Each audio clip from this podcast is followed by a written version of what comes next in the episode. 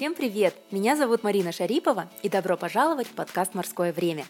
Сколько я себя помню, всегда читала и писала, впитывала информацию, анализировала, не соглашалась и делала выводы. А еще я очень люблю узнавать новых людей.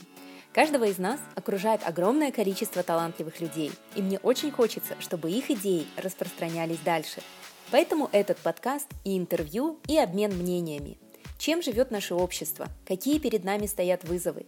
Как мы можем улучшить жизнь и в чем наша миссия?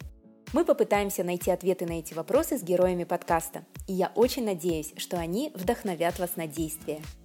Почему подкаст называется «Морское время»? В книге Хани Янагихары «Люди среди деревьев» герой говорит, что это то время, которое ты бы потратил на все вещи, которые откладывал.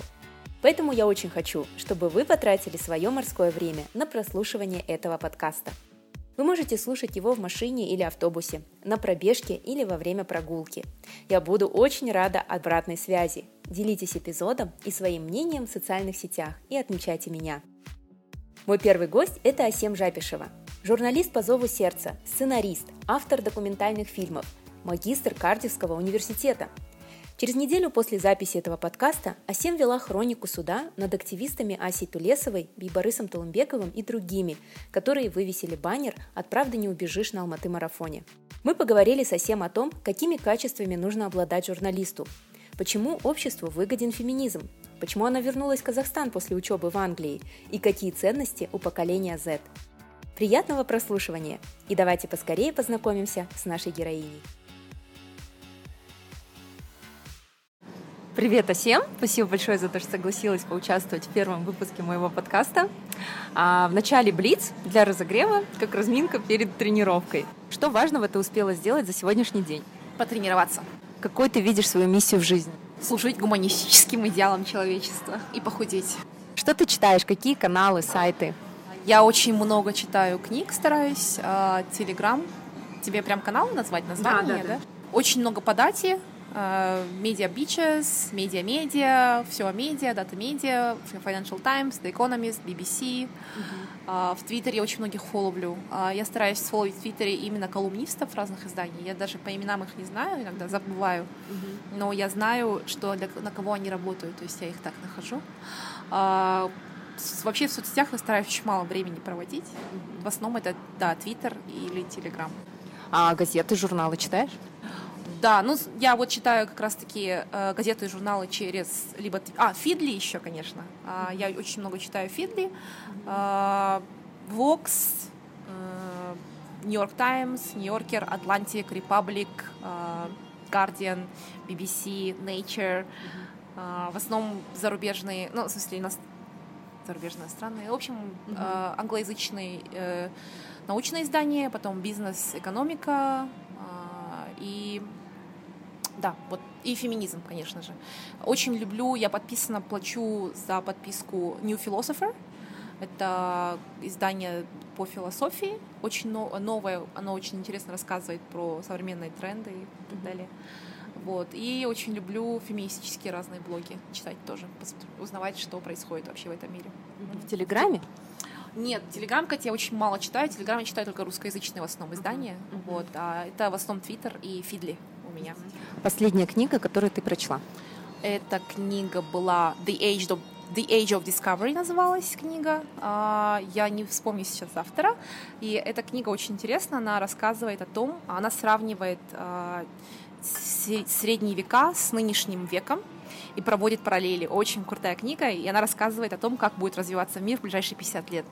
И, в смысле, она не рассказывает, это научное исследование, а, и оно очень интересное. Твой идеальный отдых? Для меня идеальный отдых — это национальные парки. Я обожаю ходить в походы, я люблю ходить пешком, а, поэтому, да, уехать куда-нибудь подальше и ходить пешком одной. Твоя идеальная работа? Я люблю то, чем я занимаюсь сейчас. Я очень люблю чем то, чем занимаюсь, то, чем я занимаюсь сейчас. Я люблю создавать э, тексты, смыслы, видео, погружаться во все это. Это для меня это идеально. И последний вопрос: кого ты читаешь в социальных сетях? Тебя. Я читаю Марину Шарипову. Подпишитесь на нее, она очень интересная. Вот. Ну, э, опять же, у меня есть настроены скрипты в социальных сетях. А на Фейсбуке я поставила себе скрипт, который вот меня полностью скрывает ленту. Mm-hmm. Я это сделала в тот момент, когда я поняла, слишком, что я слишком много времени провожу, пролистывая страницу на Фейсбуке. Э, поэтому есть там 5-6 человек, которым я сама специально захожу и смотрю, да, а, что они там пишут. Это в основном какие-то редактора, какие-то журналисты. А, вот. Имена. И, ну, На кого нам подписаться? А, из наших местных, ну, я не знаю, Слава Абрамов, конечно же, Зарина Ахматова, опять же, а, те, кто какие-то интересные вещи там пишут. А, не знаю, Данияр Сабитов, наверное. А, на меня можно подписаться, я там стараюсь что-то делать. Да, Ирина Медникова. То есть э, вообще подписываться нужно выбирать людей э, по вашей сфере, конечно же. Если вы занимаетесь банками, то это банки, если там ну, понятное дело, да? Но при этом нужно стараться, чтобы это были разного толка люди. Если вы там а, поддерживаете одной точки зрения, то старайтесь подписываться на тех, кто с вами не согласен. Mm-hmm. И это очень классно отрезляет, очень классно приземляет, а это mm-hmm. нужно делать всегда. Mm-hmm. Да, и поэтому я mm-hmm. люблю так, так, так mm-hmm. делать. Да. А, это в Фейсбуке, да? А в Инстаграме? В Инстаграме я не фоловлю, наверное, никого особо а, только своих друзей, ну, понятное дело, да, а, нескольких звезд, типа там Мэйси Уильямс или этого Энтони Хопкинс. Угу. Он самый смешной человек в Инстаграме, я его постоянно, постоянно повторяю это. Угу. И очень много музыкальных брендов. Я, а я, кстати, очень люблю музыку, поэтому я фоловлю в основном музыкантов и музыкальные угу. бренды. Вот. Угу. Но в Инстаграме я не фоловлю так никого. Угу. Угу даже. Хорошо, спасибо большое. А, Асем, вот мы с тобой познакомились а, в редакции, когда мы работали вместе в редакции научно-популярного журнала «Уйла», поэтому я знаю тебя как журналиста. Но при этом я знаю, что ты работала в пиаре, а, ты писала сценарий, сейчас ты работаешь над документальным фильмом, ты работала как и фрилансером, так и предпринимателем, да, и в корпоративном мире. Да. Вот сейчас, а, кто такая Сем Жапишева? Кем ты себя видишь сейчас? Как ты можешь себя описать? А, очень интересный вопрос. А, я знаю, что я точно не хочу в корпоративный мир.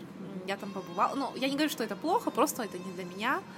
А, я не хочу возвращаться в э, журнал.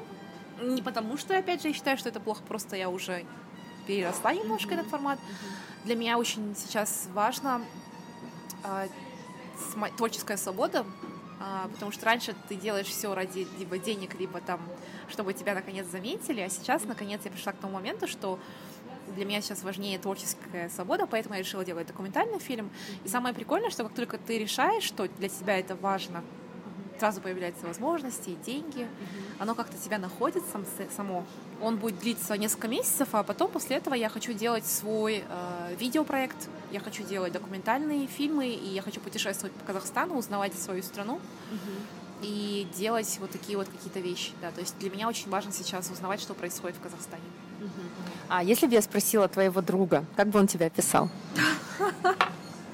Недавно меня описали очень классными словами, мне это прям понравилось. Мне сказали, что я неприятный ребенок лет восьми. Почему?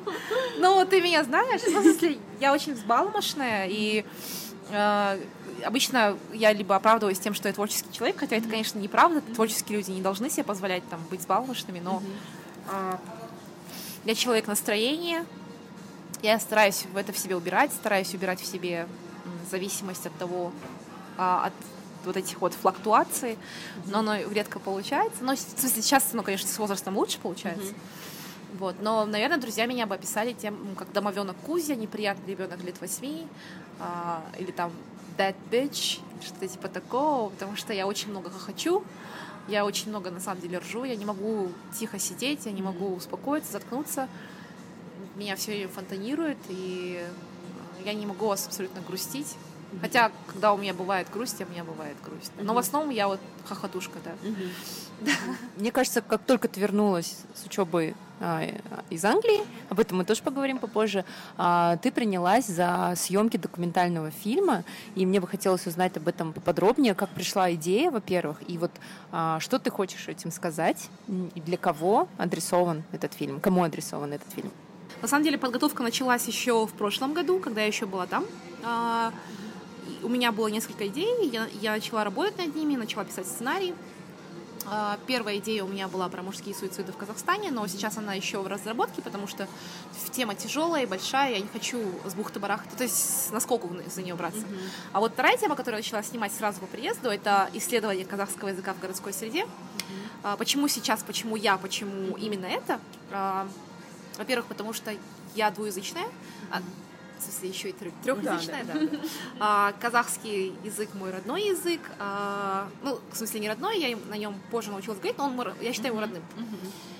И я смотрю, как журналист на демографию очень сильно меняется в Казахстане, появляется очень много казахоязычных а, активных людей. Даже вот я даже тебе рассказывала, да, что за последние 10 лет а, количество выпускников казахоязычных школ увеличилось с 30% до 63%. Mm-hmm. А, очень много у нас молодежи в стране. Только школьников 5 миллионов человек в нашей стране. Mm-hmm. И они говорят, из них из этих школьников, насколько я помню, количество выпускников увеличилось с полутора миллионов казахоязычных выпускников mm-hmm. до трех миллионов. Mm-hmm. То есть это за 10 лет. Mm-hmm. Да, и ты сама видишь, насколько сильно выросла казахоязычная культура. Mm-hmm. Я говорю сейчас о музыке, о, о живописи, о кино, тот же самый Инстаграм, тот же самый, те же самые социальные сети, казахоязычный сегмент сильно растет, и мы никак не можем его я говорю сейчас мы, как будто бы мы такие все. Нет, mm-hmm. не в этом смысле. Я имею в виду людей, которые там асфальтные какие-то казахи, mm-hmm. которые там думают, что они лучше всех, а mm-hmm. эти ничего не понимают, да. И я хочу сейчас немножко себя опустить, а, в смысле не то, что опустить, как будто бы они ниже, они ниже. Я хочу немножко себя э, поругать, немножко вот это вот посмотреть в лицо другой реальности альтернативной, которая скоро все сожрет.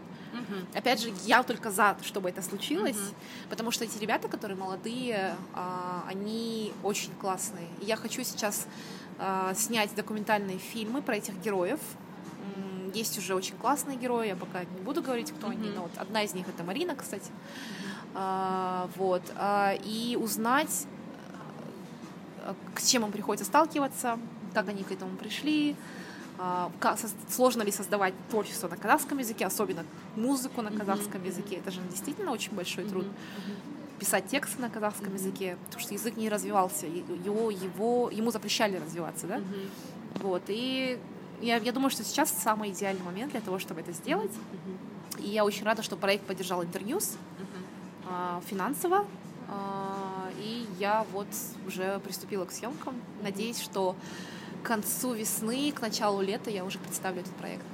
Смотри, казахский язык ты знала с рождения или ты его потом выучила? Я выучила его, когда пошла в школу. Мои родители очень обеспокоены были тем, что казахоязычные растут, mm-hmm. количество людей.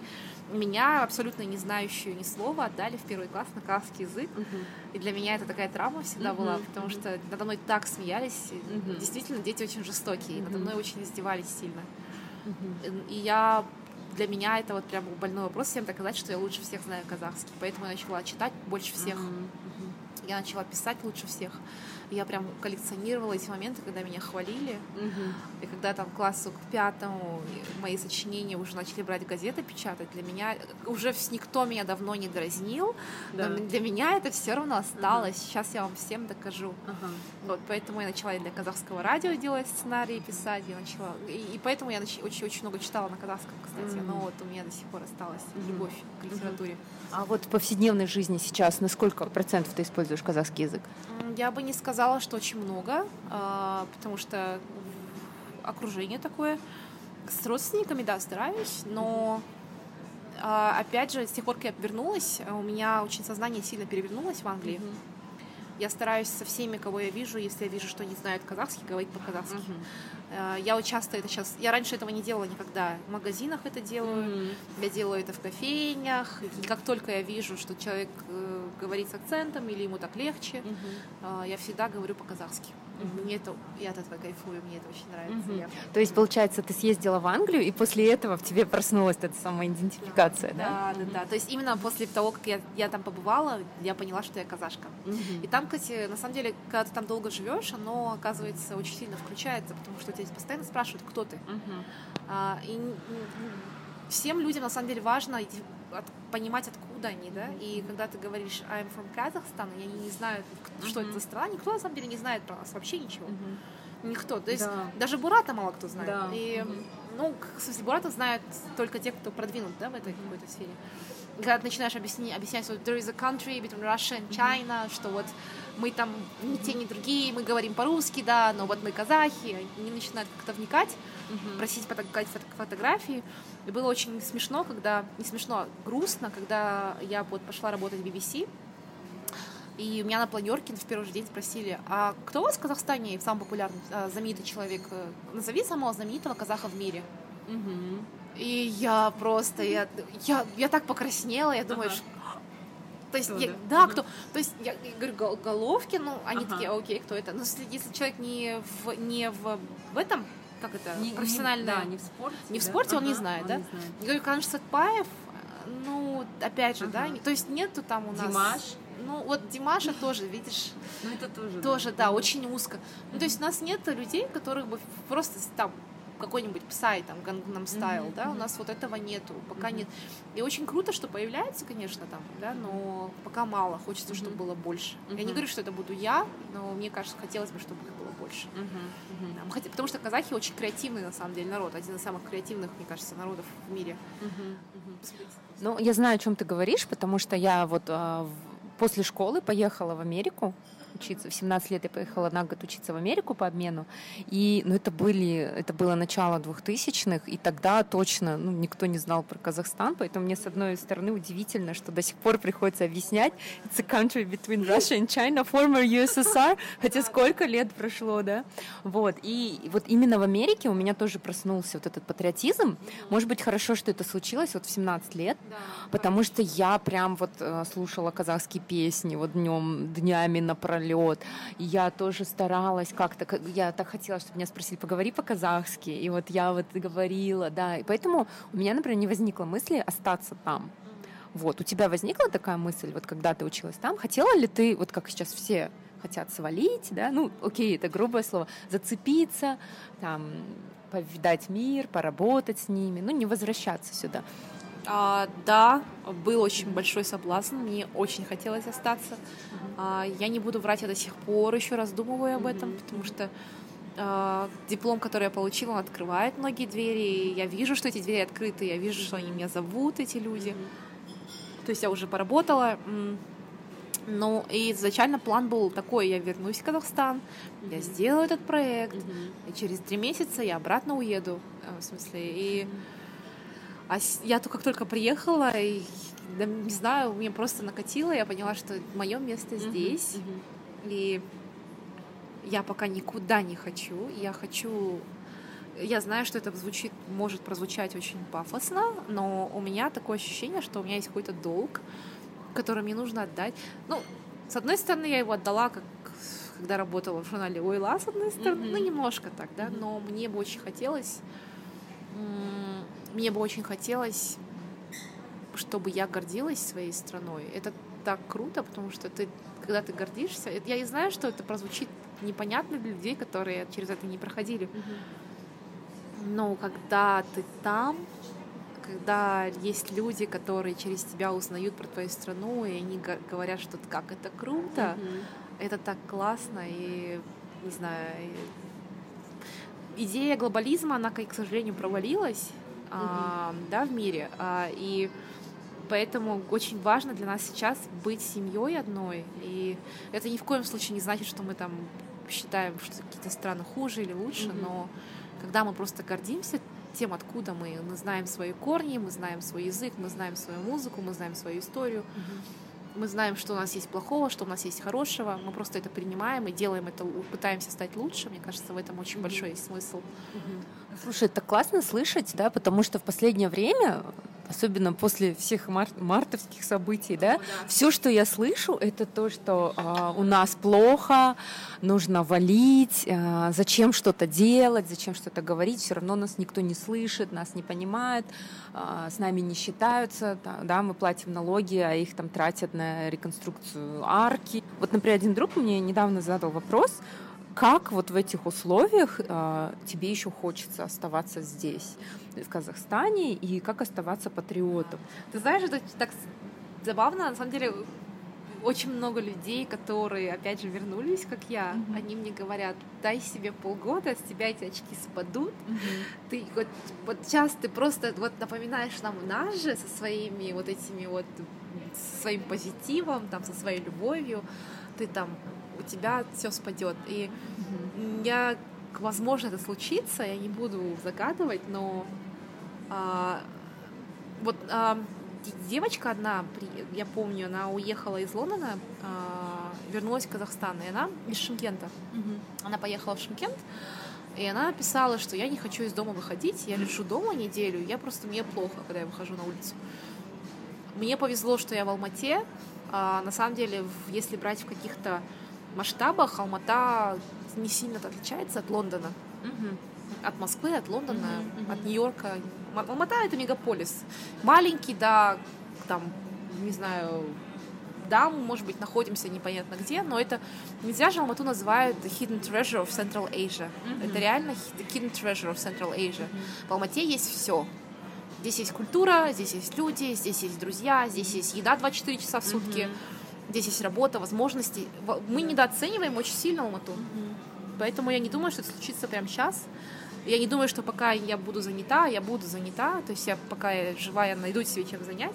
Мне будет скучно или грустно. А обычно депрессия, она нет, я сейчас не хочу говорить, что депрессия это следствие скуки, это не mm-hmm. так, конечно, mm-hmm. но вот эти состояния, когда тебе ничего не, когда тебе ничего не мило, оно очень сильно подстегивается тем, как что тебе скучно. Mm-hmm. Скука очень сильно подстегивает на самом деле. А у меня такого, такое редко бывает. Мне бы время найти, если честно, mm-hmm. на все, что я хочу сделать. Mm-hmm. Ну, ты понимаешь, как это бывает. Ну да. да. Mm-hmm. С одной стороны, это классно, что многие начали проявлять свою гражданскую позицию, а, и это да, такой да, всплеск, которого я не видела очень давно на самом деле, потому что раньше, даже вот я, я, я читала очень много, вот и блогов я прочитала, и статей, и подкасты слушала, и вот реально в обществе что-то изменилось. Я даже написала вот в Инстаграме, что я чувствую, что мы все изменились. Мы изменились, мы как будто вот перешли какой-то вот, ну не знаю, какой-то вот у нас переходный возраст, очень сложный, да, и, и раньше это были просто вопли в Фейсбуке, что а, все, пора валить, да, там, например, когда была девальвация, все такие, надо было деньги в офшоры. Ну, то есть человек не знает даже, как работают офшоры, и вот просто кричит, да, об этом. А сейчас уже такие, столько аналитики, да, появилось. И мне это очень нравится, на самом деле. Но в то же время, вот у меня, например, настроение вот так вот оно колеблется, да, то, ну вот, то влево, то вправо. С одной стороны, я думаю, нет, ничего уже не изменить, и как бы зачем стараться что-то делать. Вот. А с другой стороны, не знаю, я для себя выбрала такую позицию, что нужно менять мир вокруг себя. Я не хотела ничего писать в Инстаграм, потому что мне вот, вот как ты сказала, у меня есть какой-то долг. И вот я тоже чувствую, будто у меня есть какой-то долг, как будто я должна, как будто я должна что-то сделать. И сейчас я немножко успокоилась, я думаю, я буду делать э, я буду писать, я буду менять окруж... окружающую реальность. Я уже там занимаюсь э, книжным проектом, да, спортивным проектом и меняю реальность вокруг себя. Вот. Поэтому, ну вот, не знаю, какая-то такая позиция, которую я выработала. Ты, ты, наверное, тоже, да, так считаешь? Ну, да, кстати. И, вообще я считаю, я об этом тоже писала недавно, а, что очень неправильно думать, что а, в социальных сетях то, что мы пишем, оно ничего не значит. Mm-hmm есть очень крутая э, концепция, третьих, концепция третьих мест называется. Mm-hmm. Это политическая общеизвестная концепция. А, вообще есть у каждого человека три места. Первое место это работа, второе место это семья, а третье место это общественное. Mm-hmm. И а, французская революция вообще случилась в кофейне а, как бы большинство революций случались, случались в кофейнях, потому что третьи места это где люди собираются и пытаются разговаривать, пытаются выговориться. И э, когда пришли соцсети, третьими местами стали соцсети. Mm-hmm. И по, именно поэтому случилась арабская весна через социальные mm-hmm. сети, да, именно поэтому вообще очень ну, глупо сейчас говорить, что соцсети ни на что не влияют, mm-hmm. потому что да, влияют. И э, в Казахстане, опять же, я это вижу, причем, когда умер Тен, Денис, меня здесь не было, но я читала посты, и я тоже плакала, и мне тоже было очень плохо. Я и если бы люди просто молчали, а как бы кто, как бы мир узнал? У тебя же тоже есть друзья за границей, которые читают тебя на Фейсбуке. Они все равно там какие-то волны идут. Да. Во-первых, во-вторых, правительство наше все равно боится да, у всех социальных сетей, потому что от слова к делу на самом деле очень быстро переходит все. И в-третьих, а, например, даже если опять же брать случай Тена, да, оно запустило очень классную реакцию в обществе.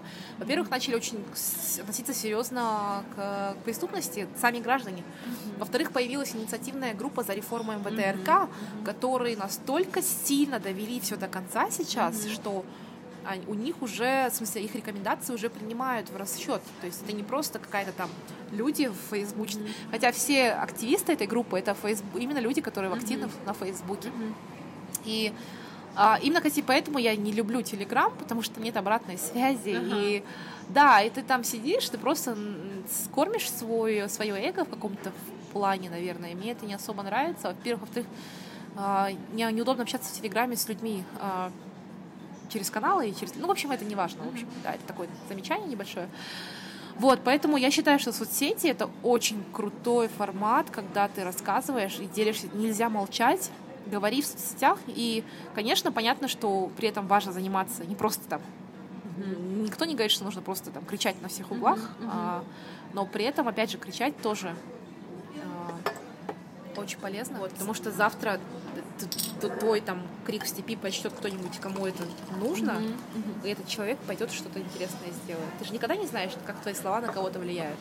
Никогда ну, не да. знаешь. Ну, да. И mm-hmm. там, опять же, там, вот там я твои посты про бег, mm-hmm. который ты писала, да? Mm-hmm. Я человек, который, я действительно, в смысле, я отвратительно к своему здоровью всегда относилась. Mm-hmm. Я там курю, я там пью, я там жру, что попало. Я действительно, вообще мне было всегда плевать на то, там, я себя читаю, смотрю, я думаю, блин, почему вот Марина может, а я почему не могу? Она, так, она такая счастливая, я тоже хочу быть такой же счастливой. Я хочу, чтобы я с утра улыбалась, а не просыпалась с мешками под глазами, со слезами, типа, я жить не хочу.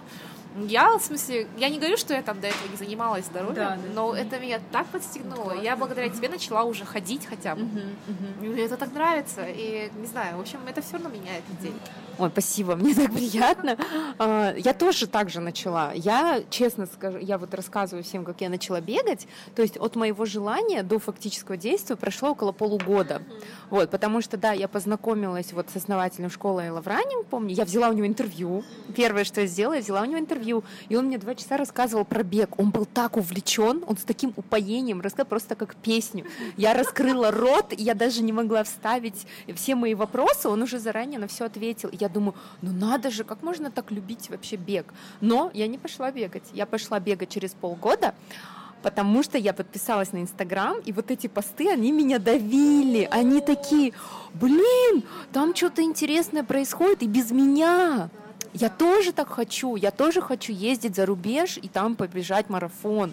И реально, и, и я это сделала. Ну, в смысле, то, что вот, да, люди говорят, что, ой, что там ваши соцсети, этот Инстаграм, Хвостограм, это на самом деле работает. Но, да, как я говорю, семена должны попасть на благодатную почву.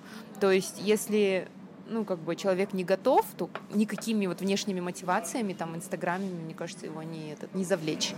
Да, вот. кстати, про инстаграм хотела сказать. А, я не фоловлю людей, mm-hmm. но я фоловлю хэштеги. Это очень oh. классный инструмент для тех, кто не знает, mm-hmm. да, может быть, кто-нибудь не знает. Mm-hmm. А, есть хэштеги, на которые очень редкие, но есть очень классные хэштеги, mm-hmm. и на них нужно подписаться, если вы в теме какой-то, если вы ищете мотивацию. Mm-hmm. А, и как бы вам ни казалось, это смешно mm-hmm. поначалу, оно так помогает, и вы просто смотрите людей со всего мира, которые тот же путь проходит, что и вы, mm-hmm. которые сталкиваются с теми же проблемами, и вас настолько это классно подстегивает. Mm-hmm. У меня там по фитнесу мотивация, по бегу мотивация, и mm-hmm. прям, ну, хэштеги очень легко, да, там найти, да. там, фитнес мотивейшн, ля-ля-ля, mm-hmm. про похудение у меня, про книги, то есть э, бизнес, медиа, все это я делаю через Инстаграм. Mm-hmm. Единственный социальная сеть единственная, которая позволяет так делать, потому что все да. остальные не позволяют mm-hmm. этого. Вот, поэтому подпишитесь. mm-hmm. хэштеги. Круто. Ну вот смотри, мы уже переходим к другой теме, о которой я хотела поговорить, про поколение Z. Вот, а ты часто выступаешь перед молодыми людьми, насколько я знаю, да, и вообще взаимодействуешь с ними. А, скажи, отличаются ли они от нас? Ну вот наше поколение это миллениалы, да, и все-таки миллениалам тоже прочили такое вот будущее, да, что это там э, цифровой век, и вот они все изменят, да, хакнут систему. Мы пока не можем, мне кажется, судить да, об этом. Вот. Но и, и такие же надежды на поколение Z, что они так и быстро учатся и все такое. Эм, я не хочу быть брюзгой какой-то, которая бы говорила, ой, нынешняя молодежь то, нынешняя молодежь это, да. Но э, хотелось бы вот узнать у тебя, что ты думаешь о них, именно о том, чем они живут сейчас, э, какие у них ориентиры, какие у них ролевые модели наши, вот молодежь, которая вот совсем еще детки, да, они на самом деле говорят же вот, что времена меняются, люди нет. Это неправда. А, конечно, не меняются люди в том плане, что у них те же желания остаются всегда, да, те же самые амбиции. Но у этого поколения, они, во-первых, понятно, что, вот я уже говорила, что миллион э, разделили, да, до интернет-эпохи mm-hmm. и после интернет-эпохи. Mm-hmm. Нам, мы с тобой, когда мы росли, интернета еще не было, mm-hmm. мы уже сознательно, интернет появился. У них это было с самого начала. Yeah. Они выросли, у них были ориентиры, что если у тебя много подписчиков, ты кто-то, а если там нету, это ты никто, да? Это первая вещь, которая их всех определяет. С кем бы я ни общалась да. младше 15 лет, mm. У них у всех даже если они тебе не признаются, у них у всех главная цель в жизни это как можно больше подписчиков. Mm-hmm. Они как бы дети двухлетние смотрят YouTube. Mm-hmm. Как бы, да, они знают, как его включать, да, они, да, да. никакой там твой parental контроль там mm-hmm. Не поможет. Они знают, как mm-hmm. твой смартфон работает, они умеют пальчик твой подносить и разблокировать. Да. То есть они все это знают, mm-hmm. да? Поэтому я разговариваю вот с детьми 15-летними, они уже знают, как монтировать все. Они знают, как выбирать фильтры, обрабатывать фотографии. Mm-hmm. И для них это знание, э, как бы, мы это тоже знаем. Но у нас эти знания приобретенные, а у них они врожденные. То есть для них это уже какое-то врожденное умение, и это, это настолько круто на самом деле. И вот, например, биологи-эволюционисты говорят, что а, со временем как бы череп э, человека изменится, да, то есть мы эволюционно у нас станут больше глаза, станут больше уши, и наша вот передняя э, часть черепа, она вытянется, mm-hmm. потому что визуально сейчас доминирует на всем, всем остальным. И вот то, что говорят, опять же, исследования, как бы говорят родители о том, что дети тупеют от интернета, исследования говорят, что нет. Они не тупеют, просто у них развиваются те части мозга, которые им нужно развивать, чтобы выжить в этом мире. А, а чтобы выжить им в том мире, в котором они, они будут взрослеть, им как раз-таки нужно развивать э, именно интернет-навыки. Потому что им не надо будет сеять, им не надо будет пахать, им не надо будет даже ходить в банк на работу. Mm-hmm. У них совсем будут другие, то есть это будет все автоматизировано, и им нужно развивать креативность, mm-hmm. умение общаться с людьми, mm-hmm. умение печатать. А дети, которые хотят меньше 15 лет по всему миру, mm-hmm. уже тоже есть исследования по этому mm-hmm. поводу, они пишут гораздо лучше, чем мы, потому mm-hmm. что они выросли печатая. И этот навык у них, опять же, вот эти нейронные связи, они... В смысле, они грамотнее пишут? Они, нет, они не грамотнее. А как лучше? Они лучше доносят через печатную речь ага. то, что они хотят донести. А, а через разговорную? Через разговорную нет. Они mm. вот именно печатают, да, mm-hmm. лучше. Mm-hmm. А, но учитывая, что там в будущем компании будут находиться во всех частях света, mm-hmm. там программист будет сидеть в Сеуле, дизайнер будет сидеть mm-hmm. в Лондоне, а ты сам будешь в Алмате, mm-hmm. тебе гораздо лучше именно печатать, потому что как mm-hmm. бы сильно не развивались видеоконференции, все равно печатать, текст остается основным mm-hmm. средством связи. Mm-hmm.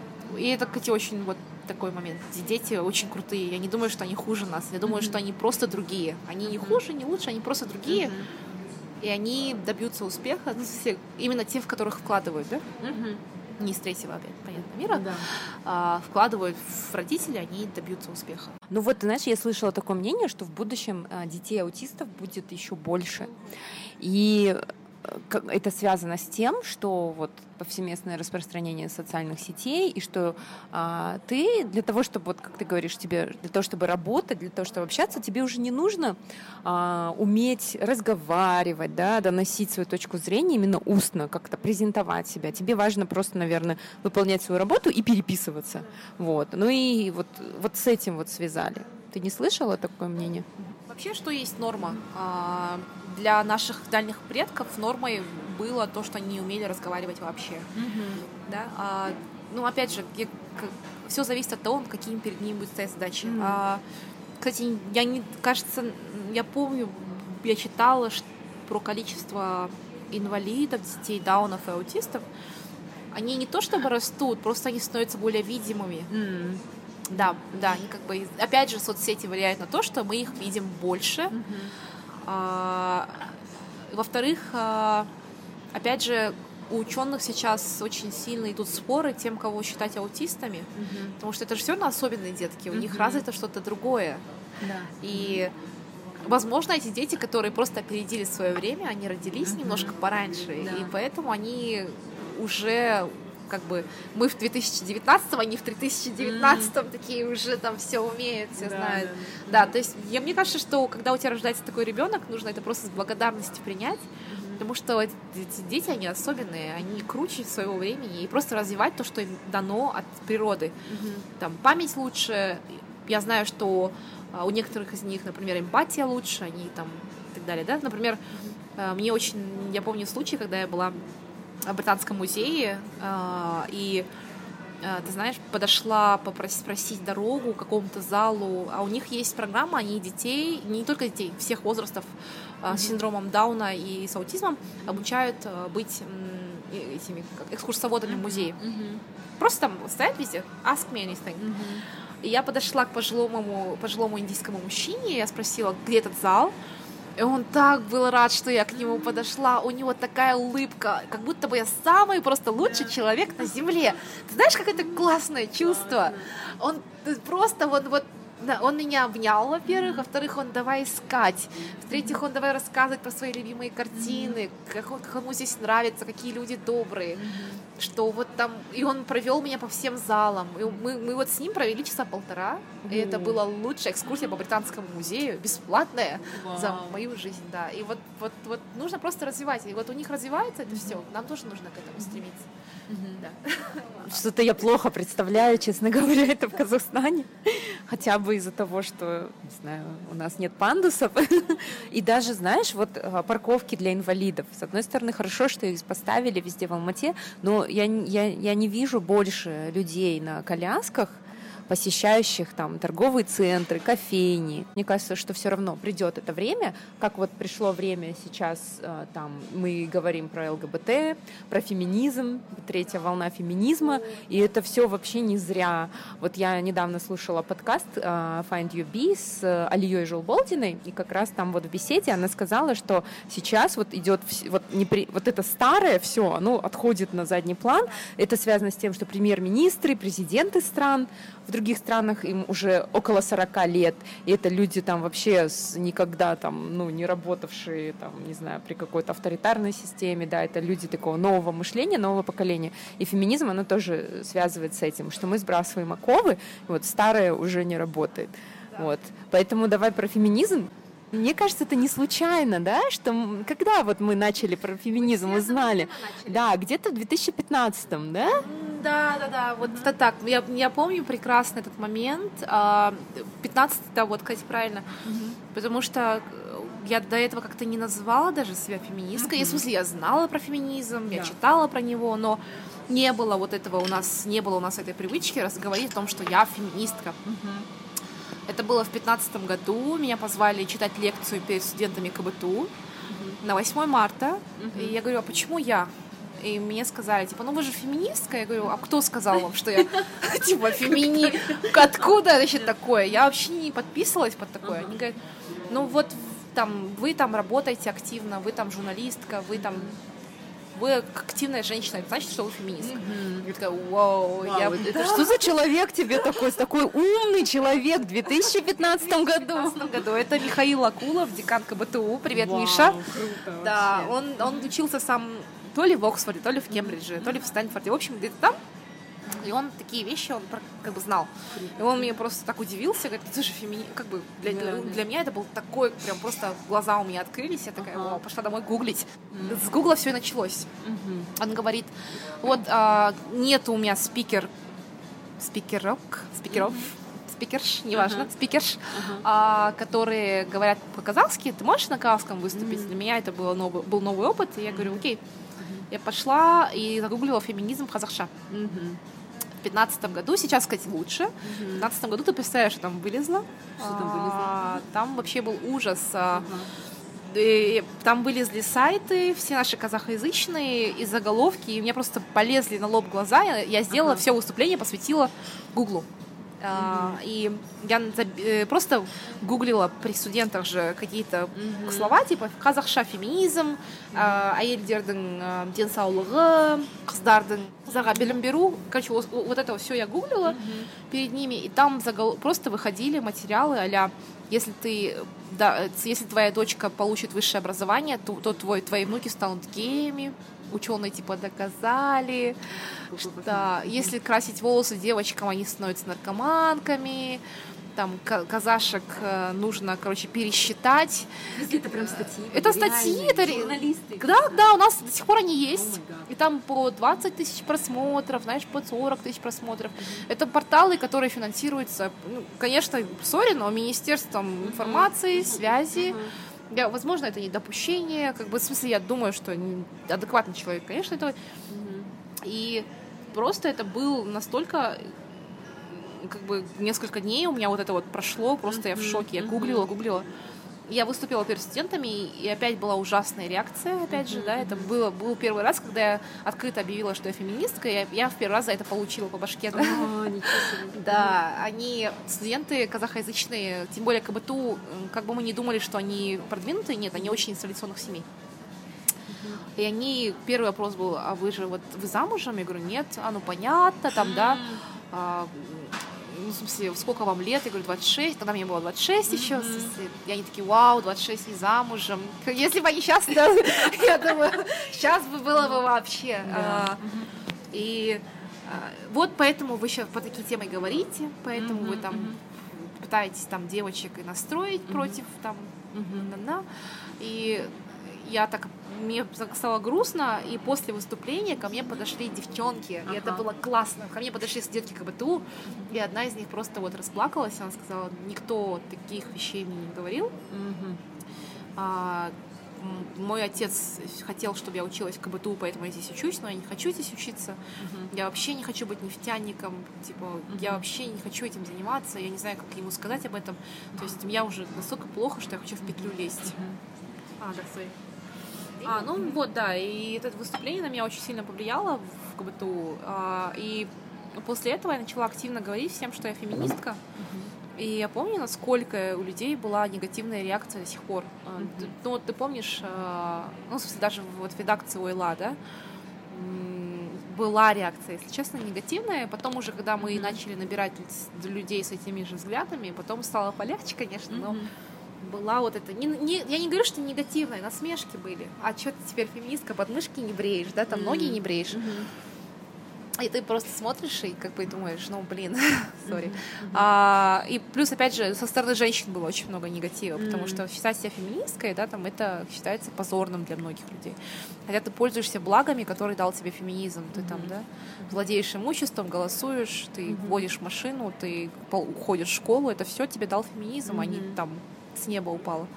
Потому что мужиков бы не допросились бы. Сколько просили бы, не допросились. Mm-hmm. Вот, и мы должны это ценить. И сейчас феминизм это уже не совсем про это. Конечно, в Казахстане он до сих пор про это же, но феминизм сейчас он про равные права, несмотря на раз, разницу. А, я не хочу сказать, что мужчины и женщины одинаковые, мы разные. Женщины физически слабее, мужчины физически сильнее, мужчина не может выносить ребенка, женщина может.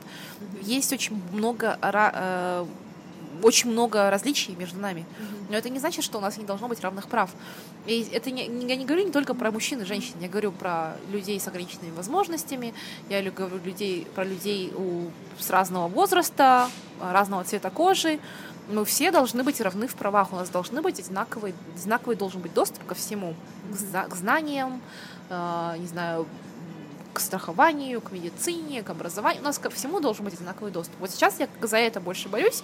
Я, как бы, для меня вот третья волна заключается именно mm-hmm. в этом. И когда я это поняла, это очень было освобождающе для меня, потому что я все-таки как бы считаю себя как очень такой женственной. Я, я знаю, что я так не особо выгляжу, но я очень как бы женственная сама по себе. Mm-hmm. И для меня, как бы, я не хочу быть мужественной просто, чтобы доказать, что я что-то там... Нет. И я не считаю, что мы должны это делать. Это неправильно. Mm-hmm. я не, я не собираюсь там тягать 100-килограммовые штанги, я не собираюсь идти работать трактористкой, но я при этом хочу, что если кто-то захотел этим заниматься, то пусть, чтобы у них было право, и все. Вот, да. вот единственное, да? Mm-hmm. Ну и второе, это опять же в Казахстане, то, что у женщин, как бы, опять же, недавно Суворова делала Катерина, очень классно, да, документалку. А, спрашивала родителей про девочек и мальчиков. Mm-hmm. Интервью у них брала. И там, где типа родители говорили, вот, ну, девочкам лучше, конечно, заниматься вот этим, да. мальчикам, конечно, лучше заниматься вот этим. Я не хочу, чтобы вот это было, угу. и оно должно вот скоро исчезнуть. Я надеюсь, что оно скоро исчезнет. Ну вот у меня просто мальчик и девочка, да. точнее, девочка и мальчик. И совсем недавно им подарили подарок. Ну, это было абсолютно без злобы. Ну, в смысле, ведь когда люди говорят это, даже когда родители это говорят, они же говорят это не со зла, они считают, что они желают только хорошее, и как бы, ну, вот то, что есть женское предназначение, есть мужское. Люди до сих пор в это верят. Вот, и моим детям э, подарили подарки. Дочке э, заколку. Ой, не заколку, а брошку. Очень красивую брошку. А сыну пазл. Вот, там было четыре пазла. Вот, да. Мозга, да, сыну для мозга, и он тут же принялся все это собирать. Почему я сказала, что 2015 год у меня, знаешь, это совпало с работой в редакции Лук-ТМ. Я вышла из декрета как раз тогда, и вот реально, вот ты говоришь, жить стало легче, мне стало жить сложнее, потому что появилась некая ответственность, и что ты уже не можешь просто так слушать какие-то выпады, да, какие-то сексистские шуточки, ты не можешь просто так вот мимо ушей их, ну, как бы пропускать. И вот, этот, вот это вот бремя, что если ты говоришь там, вообще даже не я феминистка, а там феминизм, что-то такое, все, это реально негатив со стороны и мужчин, и женщин. И ты такая, надеваешь свои доспехи и такая, все, я пошла сражаться во имя добра и феминизма, и мне, мне нужно нести этот луч света, потому что раньше все было так просто. Ой, блондинки тупые, я блондинка, баба за рулем, да, там вообще. И мы не парились, типа, женские да, лучше дружить с мальчиками, лучше шеф-мужчина, как там выйти замуж. Ну, вообще такой набор и до сих пор же девочки живут с ним. Реально. Я просто, да, я вначале вытаскивала свой меч, я сейчас просто прохожу мимо, такая, зачем я буду идти туда, да, ну, как со своей там, как э, США со своей демократией лезли туда, где им вообще не были рады. Вот. Но это началось с женской редакции, потому что мы начали писать такие статьи такие где-то смелые, да, о том вот, как ходить без макияжа, о том там, как полюбить себя, не просто про то, как, ну, не знаю, как, околдовать мужчину, да, как им манипулировать. Вот. И мне кажется, в этом еще прич... виноват ресурс Wonderzine, именно вот на пространстве СНГ, потому что я начала читать Wonderzine, и я просто вообще... Мне до сих пор нравятся статьи, и вот эта повестка, которую они поднимают, и это такие вещи, что-то такое, что ты знал э, с детства, ну, как бы думал, что это так, а они тебе под, другу, под другим углом преподносят. Например, я прочитала про проституцию, не помню на каком ресурсе, и я была в шоке, потому что я всю жизнь осуждала проституток. Я считала, что они сами виноваты, что не смогли э, найти нормальную работу, им легче всего раздвигать ноги. И э, потом я читала, читала, и это тоже, кстати, связано с феминизмом, это связано с низкой самооценкой. Я прочитала книгу Ляли Султан Казы Аель, там 123 письма казахских женщин, и там были письма, что вот я из аула, и девочка, которая вот вообще никогда не знала любви, ласки, нежности со стороны родителей, она приезжает, у нее низкая самооценка, она пытается всегда завоевать чью-то любовь, чье-то расположение, она приезжает в большой город, она становится проституткой, потому что она не знала никогда хорошего к себе отношения, она не знает, что такое, когда ее любят. И вот такие эти истории, и я такая, блин, кошмар, вообще мир не будет прежним. Надо меняться. Ты помнишь же, как было на выступлении Фимагора? Да, я помню, да, как этот мальчик на меня наезжал, что почему ты не пошла на митинг mm-hmm. матерей? И я ему пыталась сказать, что у каждого человека своя цель, и не обязательно там мне ходить на митинг матерей, потому что у меня другие задачи, другая цель. Я считаю, что одним, как бы мне то, что вот, опять же, повторю, да, Михаила Акулова, одним тем, что я показываю пример для людей, которые меня знают, для своих родственников, девочек, mm-hmm. для дочерей своих знакомых, тем, что я могу строить карьеру, я могу выглядеть так, как я выгляжу, там у меня короткие волосы, у меня какой-то, ну, в смысле, вообще не подходящий имидж для женщины в Казахстане. Я при этом, мне очень абсолютно комфортно, я счастлива, я вообще не страдаю, да, то есть для меня это какие-то есть проблемы, а там здоровье и так далее, но это не то, чтобы я, мне плохо. Mm-hmm. У меня нет, никогда не было, в смысле, это очень, да, прикольно, в смысле, говорят вот там, вот как кто на тебя такую там но у меня никогда не было проблем там с поклонниками тем же самыми, да. Ну, не знаю, вот не помню такого, что вообще не было, не было никого в моей жизни с мужчин. Вот, поэтому я считаю, что одним тем, что мы делаем эти вещи, что мы работаем, что мы показываем, насколько это может быть, а, насколько мы можем быть продуктивными, не хуже, а, чем там представители мужского пола, мы уже доказываем, что можно иначе. Я считаю, что в этом моя цель. А, ну, ты знаешь, я тоже вот писала, писала про феминизм, и потом в какой-то момент я подумала, зачем это нужно? А, потому что наверняка меня читают, ну, скорее всего, девушки с похожими взглядами. То есть мы реально вот таким девишником, ну, виртуальным, да, собираемся и говорим о том, как, вот, что нам, нам нужны равные права, и мы такие замечательные, и мы такие прекрасные.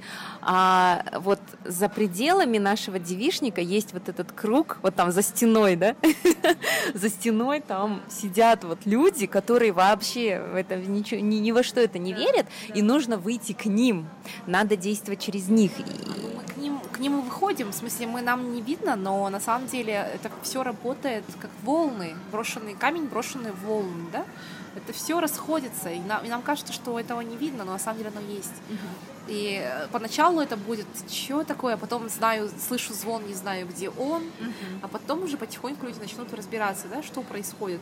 На самом деле, с любыми новыми понятиями, если так посмотреть, изначально никто не знает, что происходит. Uh-huh. Там, мы сначала, сначала слышим слово биткоин, блокчейн, мы думаем, что такое? Да какой-то момент тебе просто становится, ты видишь какого-то человека, который в этот включен, mm-hmm. ты потихоньку узнаешь, mm-hmm. и дальше ты э, просто начинаешь про это читать. Потому что рано или поздно ты наткнешься на это, mm-hmm. и ты будешь про это читать. Точно так же оно все работает потихоньку, то есть это все накапливается, это накоп- mm-hmm. накапливаемый эффект. Я думаю, mm-hmm. что он есть. Я думаю, что мы, вот женщины в Казахстане, которые активны в жизни и там, во всех сферах, мы этим одним показываем, да, что есть там Марина, у которой муж, двое детей, при этом у нее есть работа, активно она в спорте, активно она в, в социальной какой-то сфере, mm-hmm. да. Есть Асему, у которой там нет мужа и нет детей, mm-hmm. но при этом она также активна, и они обе счастливы. Mm-hmm. И, и они обе абсолютно в мире с собой, mm-hmm. потому что они понимают, что для них это лучше, что они именно вот сейчас именно так и должны жить. И им никто не указывал, то есть никто не пришел к Марине, не давал по башке, и при, не притащил к ней этого мужчину и не сказал, вот все, короче, Кет, Угу. Да, то есть никто к тебе же такого не принуждал. Ну как? Родители меня выпинывали замуж, ну, начиная там с 22. Нет, конечно. Ну, конечно, это было моим выбором, да. Да, да, то есть меня, конечно, до сих пор тоже так прилетает по башке, что хашан шас, хашан тес.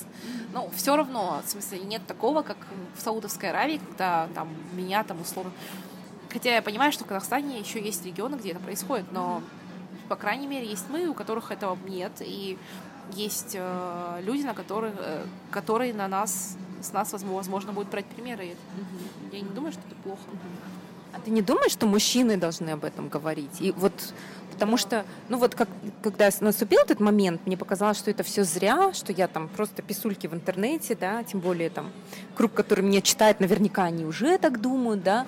В Грузии а, был снят ролик, в котором участвовали грузинские спортсмены.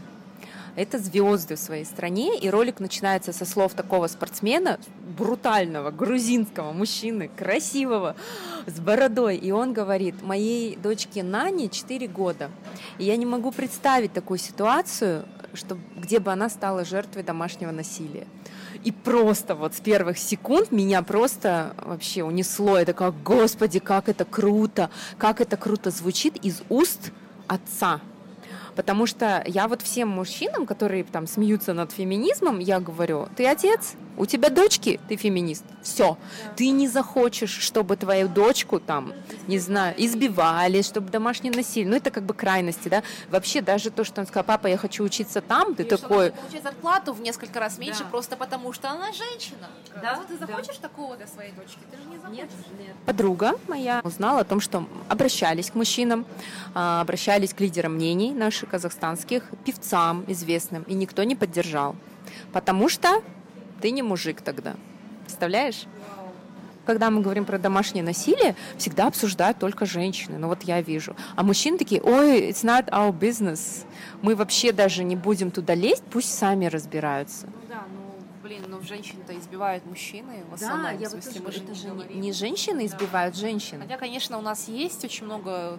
Ну, в смысле, я знаю, что в Шимкенте, например, ну, в Южно-Казахстанской области есть практика, которая очень сильна, что как только ты выходишь замуж, ты отдаешь э, матери своего мужа свою карточку банковскую.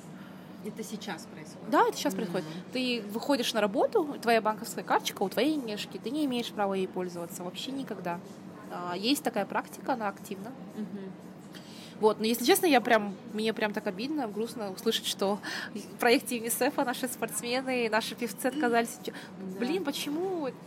Небольшая поправка. На самом деле мы имеем в виду, конечно же, не ЮНИСЕФ, а проект UN Women. ЮНИСЕФ занимается правами детей, а UN Women — это структура ООН, которая занимается вопросами гендерного равенства и правами женщин. Мы, конечно, увлеклись беседой, поэтому допустили ошибку. Простите нас.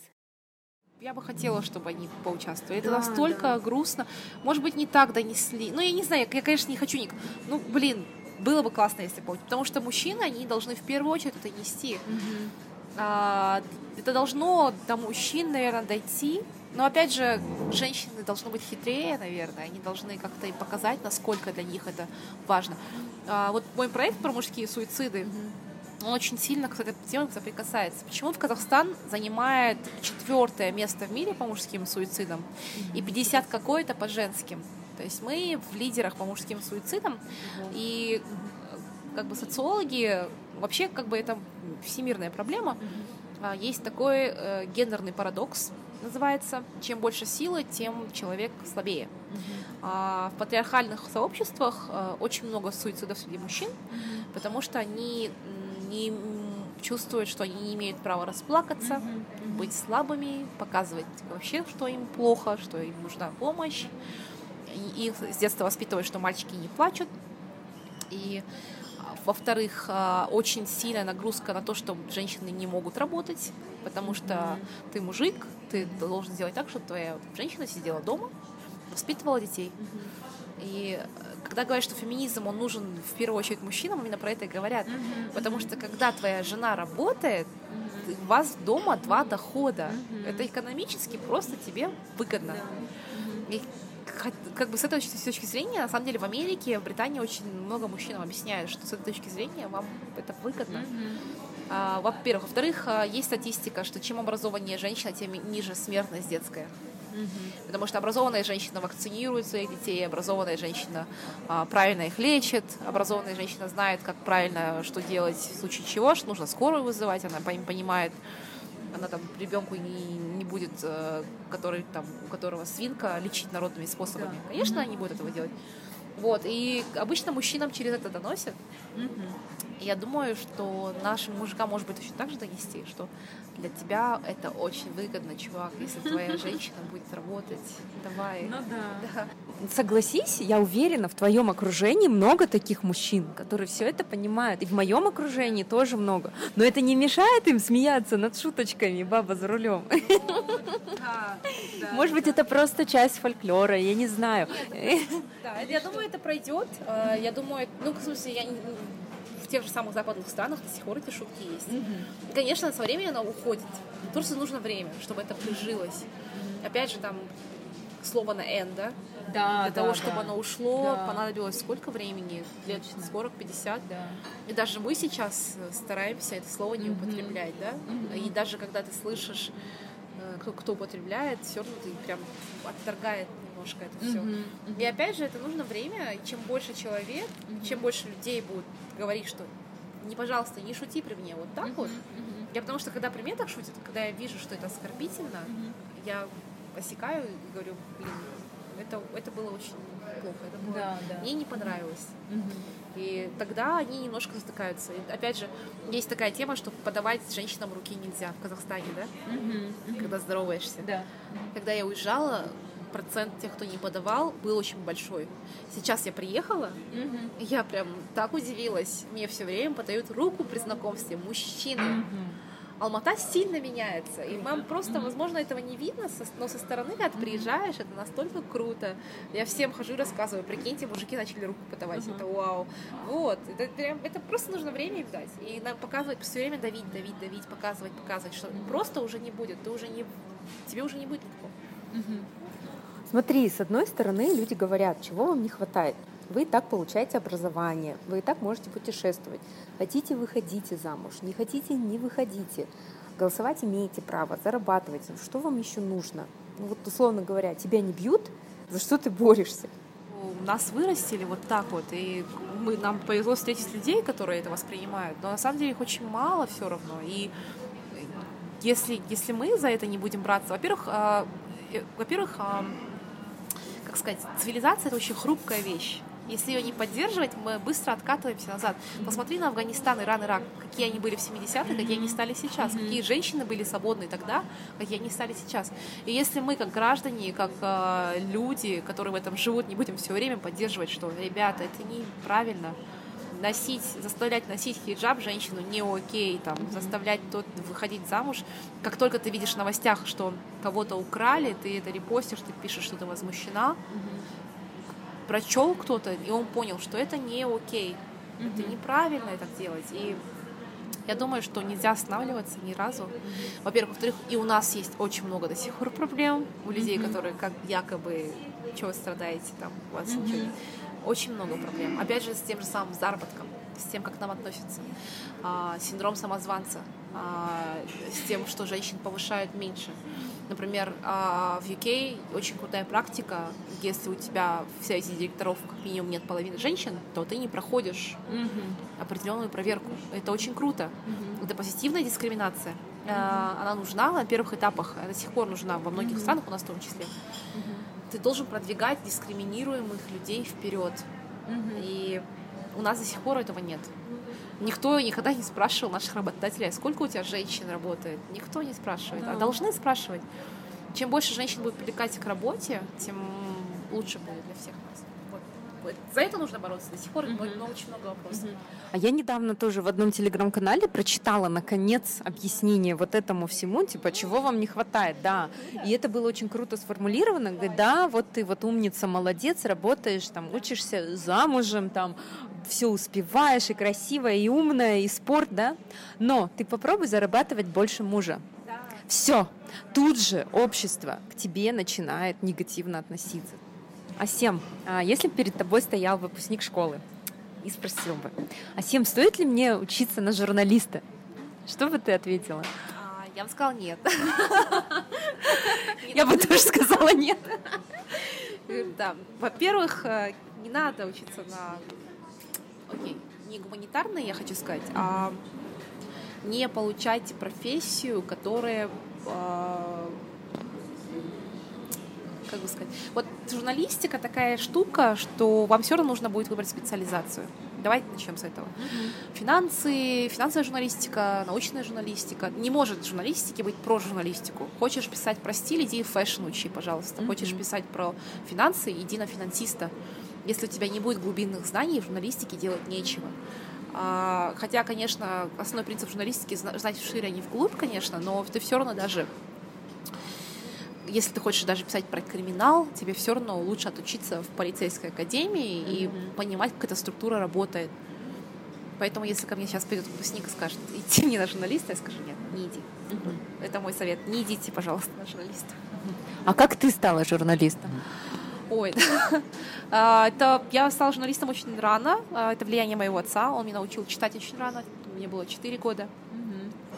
И он всегда показывал по телевизору Познера и говорил, вот ты такой же будешь. Да, потому что я всегда хотела... Я хотела быть сценаристом, на самом деле, потому что мне всегда было интересно, кто вкладывает слова в людям, которые говорят кино. Кто так придумывает классно. И он мне все время читал э, жен... про женщин поэтесс. Он мне говорил, что очень мало их в Казахстане, что надо там становиться. Mm-hmm. То есть отец мой был очень феминистичный. Mm-hmm. Слов таких он, конечно, не знал, но yeah. так как у него было две дочки, он сильно за это болел. Mm-hmm. И вот мне было 13, когда я заработала денег и открыла школьную газету. Mm-hmm. Продавала ее даже за 50 тенге. Ее покупали. А, потом я сделала радиопередачу, это был подкаст. Первый, по... да, да, да. Но я не знала слова подкаст. У меня был а, тейп, этот, эм, кассеты у меня были, рекордер, плеер. И я записывала с подругами э, передачи про э, обычаи разных народов, про то там, как, то есть я просто рассказывала прикольные вещи. И потом это все слушали, короче. И, там кассеты ставили на школьном радио, я просто давала послушать кому-нибудь. И вот, и потом этот подкаст, я не знаю, это было название, вот тогда называлась радиопередача школьная. Она попала в шорт-лист, выиграла Евразийскую медиапремию для, для юных э, корреспондентов. Я вот отправилась а, в Боровое для этих. Тогда еще Сара Алпысовна была прекрасная женщина, активная, mm-hmm. Назарбаева, и у нее был лагерь для одаренных детей, mm-hmm. и вот она туда позвала медиатренеров со всего мира, и мы три недели, я помню, учились, как делать журналистику. Это на меня очень сильно повлияло. И после окончания школы мне посоветовал, то есть я работала в городской газете, писала, но после окончания школы мне посоветовал мой редактор не учиться на журналиста, mm-hmm. а получить другое образование. Я пошла учиться на горный туризм. Mm-hmm. Вот. И, ну, правда, я со временем получила журналистское образование, mm-hmm. когда я уже поняла, какое я хочу. Mm-hmm. А, вот я получила медиа-менеджмент, потому что мне хотелось про управление медиа-бизнесом узнать больше. Ну вот, но приехав в Алмату, я вот начала сразу очень быстро погружаться в журналистскую среду с 17 лет, и как-то так uh-huh. получилось. Медиа-менеджмент, ты имеешь в виду учебу в Англии, да. да? Расскажи вот о ней. Это была магистратура, uh-huh. да? Какой момент ты почувствовала, что тебе это нужно? А, когда я поняла, что здесь я достигла своего потолка, и никто не даст мне вырасти. Uh-huh а, и когда уже стучишься в потолок, и ты понимаешь, что там никто не откроет, а, уже теряется мотивация, тебе уже не хочется работать. И на моем последнем месте работы, я последние полгода, мне просто вообще ничего не хотелось сделать. Mm-hmm. И я понимала, что в этом нет никакого смысла, что мне уже не дадут никто. Я очень амбициозный человек. Mm-hmm. И я долго думала, к чему же учиться. Uh-huh. И до меня дошло, что я хочу свое медиа. Uh-huh. И вот я к этому сейчас и иду. Видеопроект, да, uh-huh. медиапроект. А, поэтому я решила получать MBA. Это уже не мастер, это высший уровень, там мастер в бизнес администрейшн. И по двум направлениям сразу я сделала медиа-менеджмент, и я сделала научную журналистику. А, еще и бизнес-журналистику. Mm-hmm. Да, и чему я научилась? Я очень много чему научилась. А, я учила, я поехала в Кардив, это а, Кардивская школа, школа журналистики, одна из лучших в мире, она входит в пятерку лучших. И я поехала специально к одному профессору, и у меня он стал в итоге моим личным тьютором. Uh-huh. А, то есть мы два раза в неделю один на один встречались, и он мне давал советы. Uh-huh. Слушал меня, давал советы. Uh-huh. Ричард Самбрук — это редакционный директор BBC, uh-huh. да, всего BBC. Он был моим тьютором, а моим советником по диссертации стал Ник Брэд. Николас Брэд — это человек, который 25 лет проработал BBC, и он придумал такие вещи, как Топ Гир, например. Mm. Потом он придумал BBC Good Food. Это один из самых успешных фуд-проектов в мире. То есть не то, что один, а самый успешный. Mm-hmm которые в итоге скопировали во всех странах, там, афиша еда, например. Mm-hmm. Это полностью просто uh-huh. копирка Good Food. Uh-huh. Он придумал, как зарабатывать деньги на этом. То есть э, человек, который действительно сделал очень много для журналистики, и эти люди меня учили. Ну и по бизнесу я тоже, как бы, медиа-бизнес, как и любой бизнес, он ничем не отличается, поэтому и там HR был, и финансы были, и IT, uh-huh. как строить, и логистика, ну то есть uh-huh. вот такая вот uh-huh. А скажи, пожалуйста, в Казахстане а, Трудно ли э, создать окупаемые СМИ? Во всем мире трудно. В Казахстане еще сложнее, потому что у нас есть такая штука, которой нет нигде в мире, как госзаказ. Госзаказа нигде нет в мире. А в Казахстане есть, может, в России есть, но я, я точно знаю, что вообще нигде нет в цивилизованных странах. И госзаказ получают либо те, кто в рамках работает госполитики, да, что не всегда интересно либо а, те люди, которые, у которых есть связи. Например, мы знаем прекрасно, и это не секрет, что тендеры пишут по определенные издания, там, ставят условия в тендерах, которые по, только некоторые издания подпадают. Mm-hmm. И если ты не знаешь арашек, а если ты молодая девчонка, ты, ты не знаешь арашек, mm-hmm. тебе не выжить никак. А, именно поэтому социальные сети очень круто помогают. Mm-hmm. Я считаю, что ребята, которые молодые, вайнеры и так далее, они очень молодцы, большие молодцы. Очень много ошибок они делают, они, конечно, в каких-то моментах, да, но они при этом делают, и сначала докажи. Деньги зарабатывают. Вот я про это, да, да, да, они зарабатывают, они умеют играть с аудиторией, они привлекают аудиторию, они знают секрет этот какой-то. Я не думаю, что это секрет, я думаю, секрет в том, что аудитория просто у нас устала от э, нравоучений. Mm-hmm. Им просто захотелось послушать таких же, как они, как они сами. А эти ребята, они такие же, как, как, как, как эта аудитория. Mm-hmm. И говорят же, что главный секрет успешного медиа-бизнеса — это знать свою аудиторию, да? Mm-hmm. А они знают свою аудиторию, потому что они сами своя аудитория. Если им не интересно, они этого не делают. Mm-hmm. Если им не смешно, они не смеются. Mm-hmm. Вот, вот в, это, в этом и весь секрет. Вот, поэтому, мне кажется, у них нужно поучиться. То есть сейчас ты сравниваешь блогеров, вайнеров а, ты приравниваешь их к медиа. То есть каждый человек уже медиа. Да, да. да? Каждый, любой человек со смартфоном это медиа. Ага. А, и это очень круто, с одной стороны, с другой стороны, это очень плохо. А, потому что журналистика, она все равно должна быть. Mm-hmm. Мы все понимаем прекрасно, что когда ты освещаешь политику, бизнес, если у тебя нет принципов журналистских, и если mm-hmm. ты не умеешь обрабатывать данные, то ты все равно блогер. Mm-hmm. Все равно нужно вставить между ними, нельзя ставить знак равенства, mm-hmm. но они все же как бы есть. Что такое медиа? Медиа это что такое медиум в, в единственном числе, да? Давайте расскажем. Медиум это средство передачи информации от одного индивида к другому. Mm-hmm. Что такое медиа? Это много-много медиумов, mm-hmm. да? Mm-hmm. То есть это просто на самом деле средство передачи информации.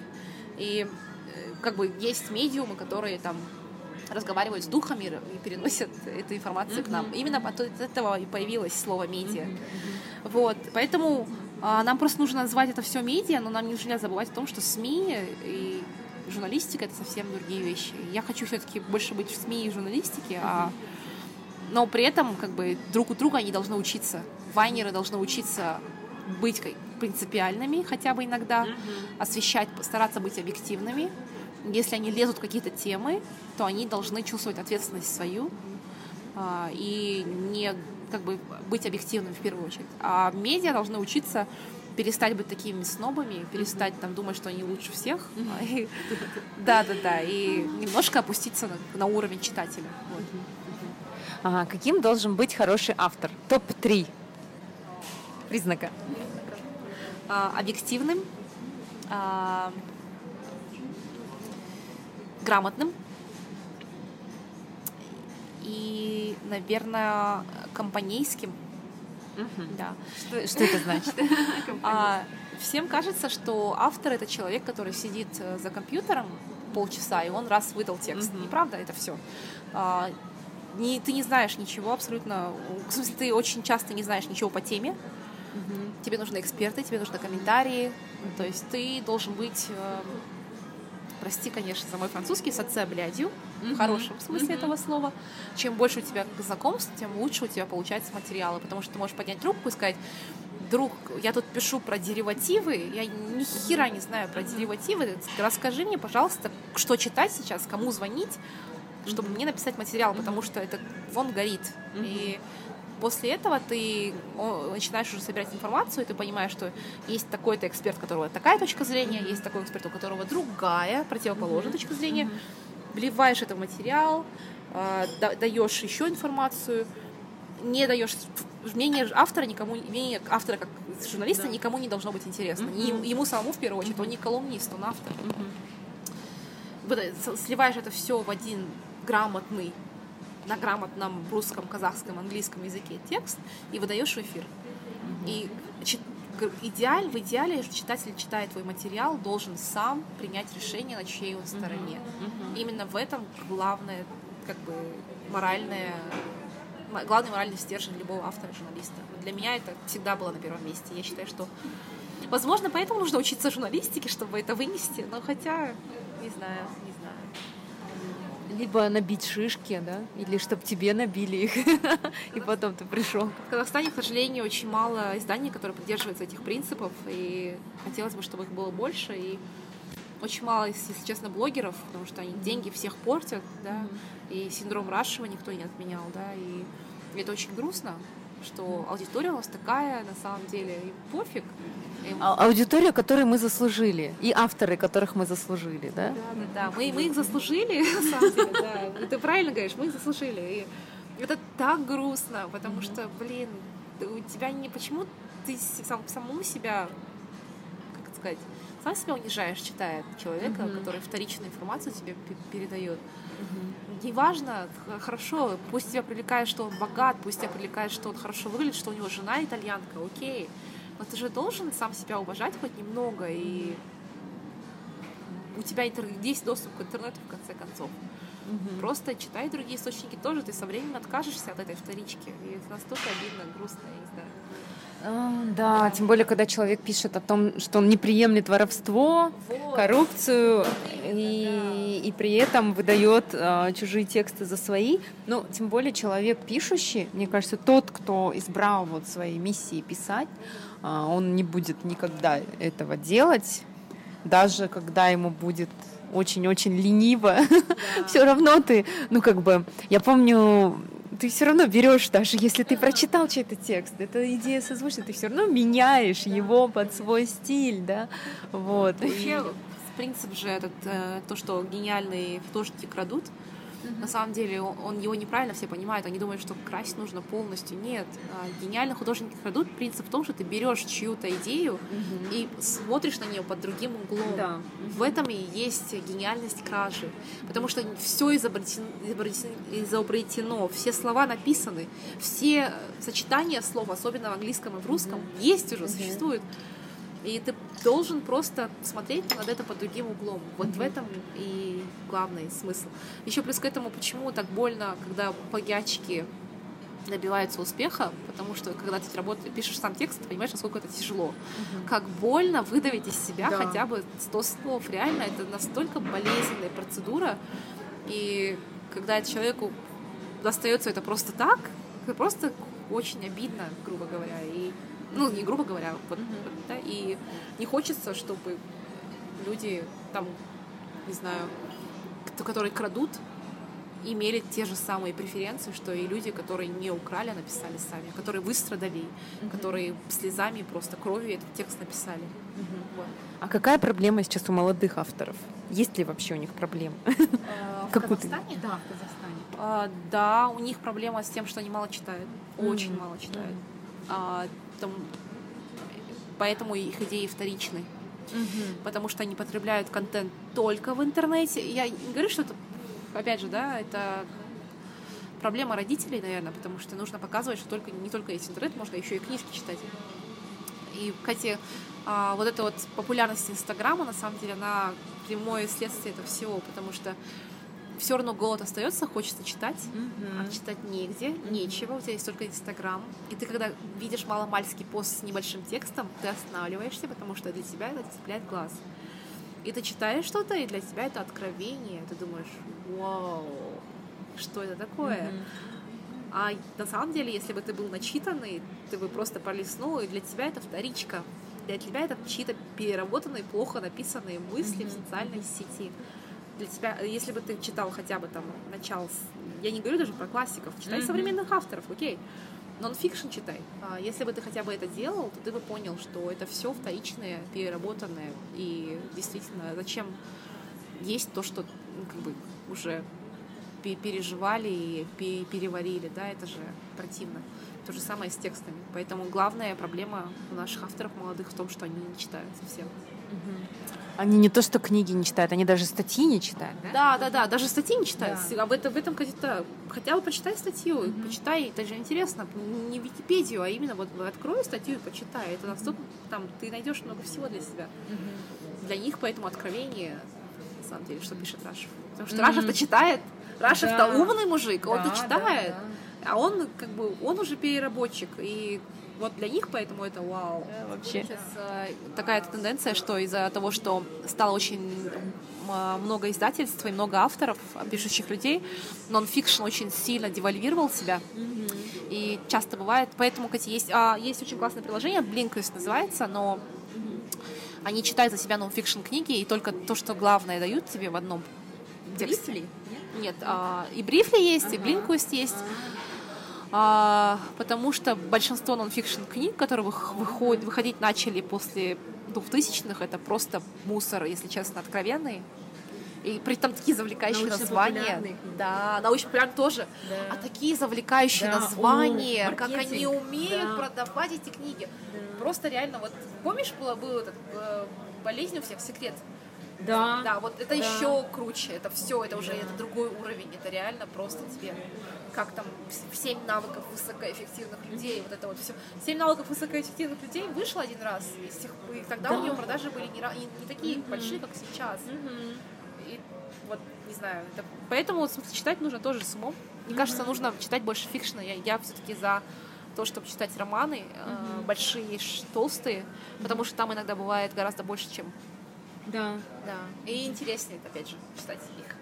Ну да, я согласна. Я, у меня тоже, у меня был период очарования нон-фикшн книгами. Ман Иванов и Фервер, Альпина. Я просто вообще все скупала. И вот спало это очарование, ушло, и я стараюсь не читать эти книги. Что эти книги покупаешь, ты открываешь, читаешь, и на странице на 15 уже так не хочется, уже хочется застелиться.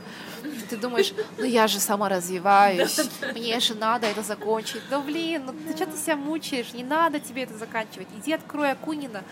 Если тебе нравится, ну читай ты Акунина, ну какая mm-hmm. разница? Ну, в смысле, главное, чтобы читал. Mm-hmm. А то, что там написано, ты и так знаешь. Ты, ты и так это знаешь. То есть все равно к этому ты придешь. Вот, а всем спасибо большое за интервью. Uh, у меня один только последний вопрос. Uh, я очень люблю это вот письма себе 16-летней. Вот что бы ты сказала себе 16-летней? Uh, я, я прям хочу плакать, если честно, когда об этом думаю. Uh, потому что я такой была неуверенной в себе 16 лет. И я смотрю на свои фотографии, uh, я там выгляжу, я такая юная, такая девочка, красавица, умница, и все у нее есть, и у нее настолько мало уверенности в себе. Если бы у меня она была, все было... Ну, я не говорю, что плохо стало, но было по-другому. Я бы ей сказала, верь в себя, и у тебя все получится. Кто бы тебе ни говорил что-то, не слушай никого. You are enough. У тебя все есть. Поверь мне, со временем ты это поймешь. Просто поверь, если вот, поверь в себя. А, такой эмоциональный момент. Да, мне тоже очень. Мне уже хочется плакать. Друзья, вот и закончился первый эпизод. Большое спасибо вам за то, что вы его прослушали, за ваше терпение. Я буду очень рада вашей поддержке, критике и обратной связи. Вы можете найти меня в Фейсбуке, я там Марина Шарипова, а также в Инстаграме и Телеграме под ником Мари Шарип. Слушать подкаст можно в приложении для прослушивания подкастов в Apple и Android. Можно также слушать и в YouTube, но это не слишком удобный способ. Я хочу сказать огромное спасибо Асем Сарышевой, которая работала над технической частью этого подкаста, а также моим вдохновителям Таисии Кудашкиной из Веб-Сарафан и Каиржану Албазарову из Find You. Именно вашими подкастами я заслушивалась, и вы вдохновили меня на создание морского времени. Ну все, пора прощаться, друзья. Всем пока!